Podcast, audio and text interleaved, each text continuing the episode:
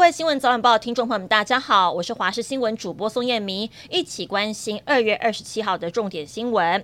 先来关心连假天气，今天受到东北季风增强的影响，在北部东部会稍微凉一些，中南部早晚凉，日夜温差会比较大，降雨也集中在基隆北海岸跟东半部，还有北部的山区，还是会有零星短暂雨。其他地区，特别是西半部，都是好天气，一直到明天都会是类似的天气。特别提醒听众朋友，一直到下周，东北季风都会短暂的增强，温度会暖暖冷冷的。而东北季风来袭时，会替北部东部带来降雨。中南部虽然天气晴朗，但是温差很大，早晚都会偏凉，外出一定要注意穿暖了。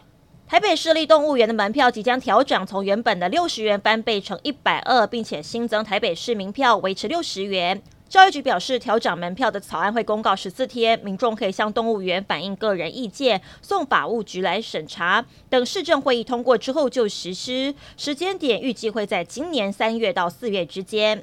下个月开始，恐怖片迷有福了。人气偶像尼坤推出了新电影《凝视》，泰国恐怖电影再出新招。另外，被誉为台湾最会搞鬼的导演柯梦荣，筹备多年的电影《咒》也要在月中上映。目前释出的片段因为太可怕，在网络疯传。而接档的还有歌手 Selina 主演的《头七》。台湾片跟泰国片互相 PK，谁最害人，也让影迷们非常期待。台湾灯会在高雄进入倒数，二十六号晚间举行了无人机的加码展演，但因为是二二八连假第一天，现场挤得满满都是人潮，大家都要把握最后机会来看无人机表演。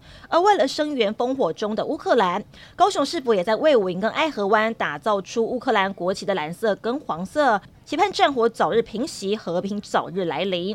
乌战火带来的影响蔓延全世界，体育圈不少运动员纷纷站出来反对战争。俄罗斯的网球名将卢布列夫在杜拜公开赛逆转赢球之后，特别在镜头前写下“拜托不要战争”的讯息。不少球迷称赞他的勇气，同时也担心他的安危。香港疫情宛如海啸式的爆发，最近几天确诊人数一天比一天多。二十六号新增超过一点七万人确诊，再创新高。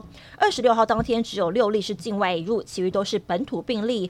大部分是欧姆孔变异株，而单日新增六十六人确诊死亡。食物及卫生局的局长陈肇始表示，自从第五波疫情爆发以来，一共有超过八万例确诊。雪上加霜的是，当地有好几百名的救护人员确诊。当局也呼吁轻症患者不要再叫救护车来增加医疗负担。